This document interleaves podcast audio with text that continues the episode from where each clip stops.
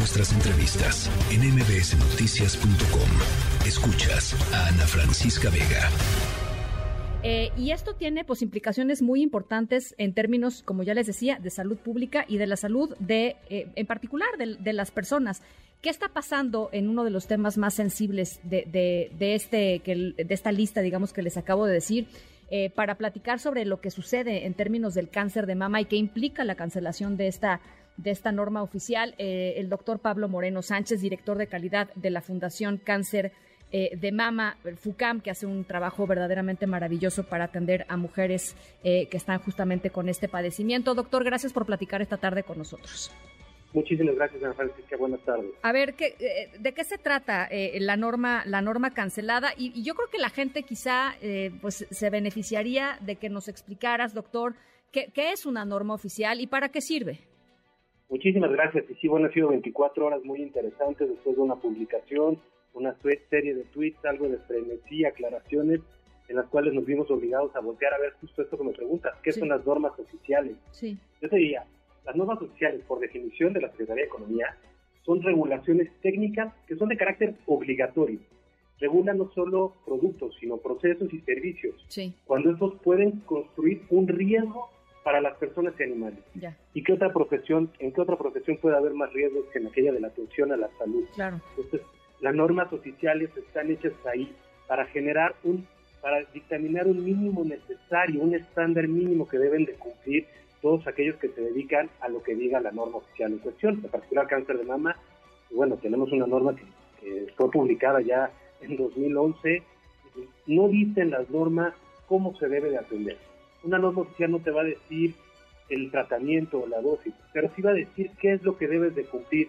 Por ejemplo, en, en, en la cáncer de mama, cuáles son las medidas, consejería, prevención, detección, eh, seguimiento, diagnóstico, en fin, son, son estas eh, instrumentos normativos que permiten determinar el mínimo. Y este el mínimo porque es importante, porque también nos permite conocer qué podemos exigir, qué podemos esperar, y también sobre qué lo hace. A mí me preocupa mucho que se esté intentando cancelar, que esta publicación no cancela por sí las normas, pretende cancelarlas a través de un proceso más largo que, que, tiene que llevar toda la actualización de las normas. Pero ya es una idea de cancelar no, hay una idea o no hay presente la, intención o la moción de actualizar esta norma. ¿no? Es como, como hablar de hacer una cirugía de trasplante cardíaco sin tener el corazón que vas a trasplantar, simplemente darle el corazón a o sea, eh, es, eh, eso es una analogía muy interesante la, la que haces, porque lo que tú dices, eh, doctor, es lo que tendría que haber sucedido, es primero, digamos, sentarse con el sector, médico, que es quien finalmente atiende, eh, actualizar la, norma, o sea, detectar los, los vacíos o los errores o las, o las áreas de oportunidad, como ahora se les dice, em, actualizar esa norma y entonces reemplazarla. Pero la señal que se manda eh, al, publicar esto en el diario oficial de la Federación, eh, mandando, digamos, toda esta serie de normas a un proceso que eventualmente terminaría con su eliminación, eh, pues no, no, crea un ambiente en donde em, ni, ni, los doctores ni los eventuales pacientes o las pacientes actuales estén eh, pues seguros, ¿no? Seguras. Definitivamente, y, me preocupa pues, una publicación que decían que efectivamente no se necesitan las normas para dar salud. Sí, no, no, se necesitan las normas oficiales. Entonces a mí me queda la duda, ¿por qué cancelar solo 33 o 34? ¿Por qué no todas?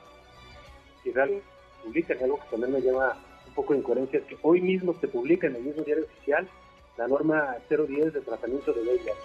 Al final estas normas, eh, por ejemplo aquí en FUCAM, nos sirven para decir que las cumplimos, las obedecemos y acatamos todas las normativas. Pero el tratamiento, y, los médicos no me dejarán mentir, normalmente va mucho más arriba de las normas. Hablamos de experiencia internacional, hablamos de alta capacidad de los médicos. Entonces, ¿estas normas sirven? Sí, sí sirven. ¿Se tienen que actualizar? Sí. generan un piso parejo y homogéneo para todos los que pretenden atender a la salud en la norma que corresponda, en nuestro caso cáncer de mama.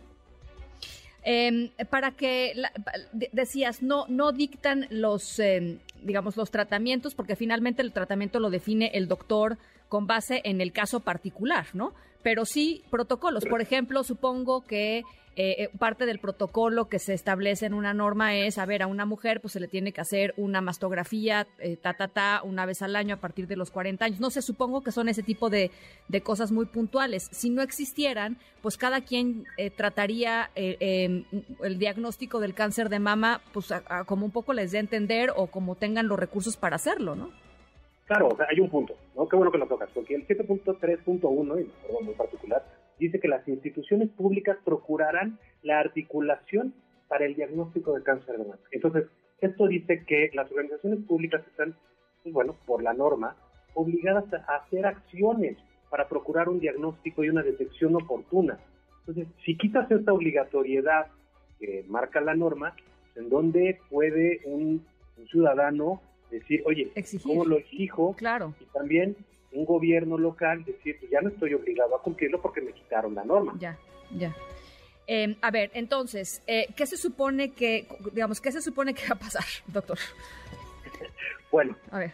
a lo que entiendo, ¿no? Y evidentemente no soy experto en normas, pero todavía falta un proceso importante para que estas normas, si es que se cancelan. Aquí pues, es la invitación a todas las partes que están involucradas en el desarrollo de las normas, como es parte del equipo de los médicos de FUCAM que participan o han participado en, intentos de actualización de esta norma de cáncer de mama, de unirse y de mantener vigentes estos ejercicios, estos eh, instrumentos normativos. ¿no? Es importante que existan estos instrumentos normativos, sí, son importantes mantener estos instrumentos normativos. ¿Qué va a pasar? Tiene que haber una consulta, tiene que haber muchos pasos adicionales, una publicación, para que puedan ser derogadas o canceladas. Aquí, ¿qué, proponemos? Es que se mantenga el interés porque existan estas publicaciones y estos elementos normativos que a todos nos permiten tener un piso parejo. Así que hasta también para cuando nos vengan a auditar o nos vengan a revisar, saber cuál es, sobre qué me van a auditar. Si se cancela esta norma, yo como puedo decir, oye, a ver, pero ¿por qué me estás exigiendo esto si no está publicado? ¿Qué sigue?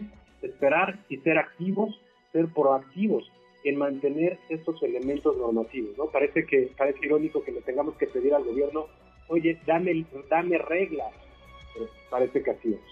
Bueno, pues estaremos pendientes y estaremos muy atentas a esas, a esas reglas. Eh, gracias por lo pronto por poner el tema sobre la mesa, eh, eh, Pablo, y estamos en comunicación. Al contrario, Ana, muchísimas gracias. Gracias, el doctor Pablo Moreno, director de calidad de la Fundación Cáncer de Mama, FUCAM. los pueden seguir en arroba FUCAMWM. Eh, son extraordinarios en Noticias.